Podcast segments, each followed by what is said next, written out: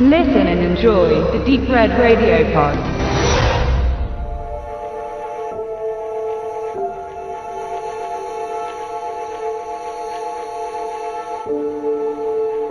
Zwei sich fremde Menschen sitzen im Flugzeug nebeneinander. Er sieht beängstigt und gestresst aus. Sie will ihm gut zureden, denn Turbulenzen scheinen der Auslöser für sein Unbehagen zu sein.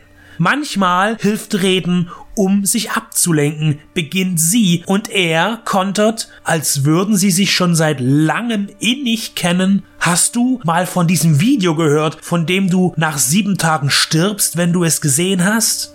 Mit dieser etwas unwirtlichen Begegnung startet der dritte amerikanische Ring-Film, der auf dem japanischen Horror Ringu basiert, der 2002 von Gore Ribinski für den westlichen Markt konvertiert wurde und sehr erfolgreich war. 2005 folgte dann eine unmittelbare Fortsetzung, wieder mit Naomi Watts in der Hauptrolle, inszeniert jedoch vom Regisseur des japanischen Originals Hideo Nakata.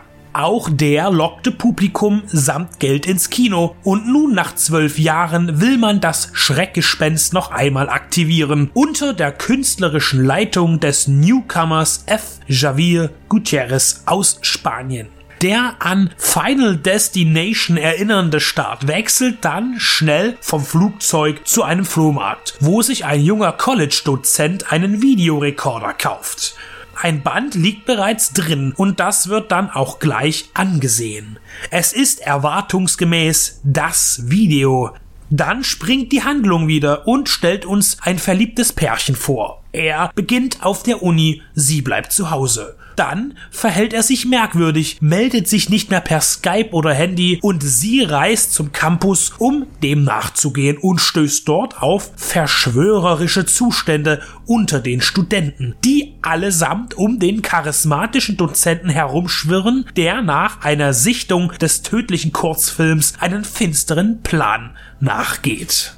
Auch in Rings 2017 geht es im Kern darum, dass jemand das aus kurzen, prophetisch wirkenden Schwarz-Weiß-Filmschnipseln zusammengeschnittene Schauwerk ansieht und dann nach sieben Tagen von der furchteinflößenden Samara heimgesucht wird und das Lebenslicht ausgeblasen bekommt. Samara steht stilprägend für das fernöstliche Horrorkino. Die langen schwarzen Haare über das Antlitz getragen, weißes Kleid, zuckende Fortbewegungen. Ähnlich gesehen auch in Dark Water, ebenfalls japanisches Original und amerikanisches Remake.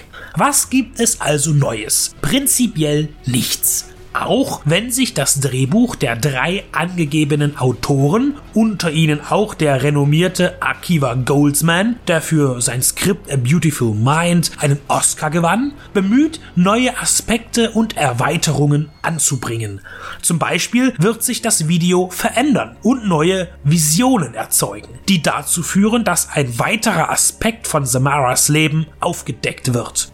Das alles findet statt, ohne die Verwendung oder den Rückblick auf die Figuren der ersten beiden Teile. Auch die Ringgesellschaft des Lehrers Gabriel bietet neue Möglichkeiten. Er wird von Johnny Galecki gespielt, der hier die ernste Variante seines Dr. Leonard Hofstetter anbietet. Mit Vincent D'Onofrio fährt man auch schwere Geschütze auf in physischer und darstellerischer Hinsicht. Um diese herum tummelt sich ein durchweg attraktiver und jugendlicher Cast. Allesamt figurieren in zufriedenstellender Weise. Und man kann Rings auch nicht absprechen, dass er atmosphärisch ist. Aber am Ende ist es doch wieder die bekannte Story das Sehen des Videos, die telefonische Ankündigung des Todes, die Ermittlung nach dem Schicksal von Samara. Auch wenn inhaltlich erweitert wird, es bleibt dasselbe, nur mit Flachbildschirmen und Digitaldateien.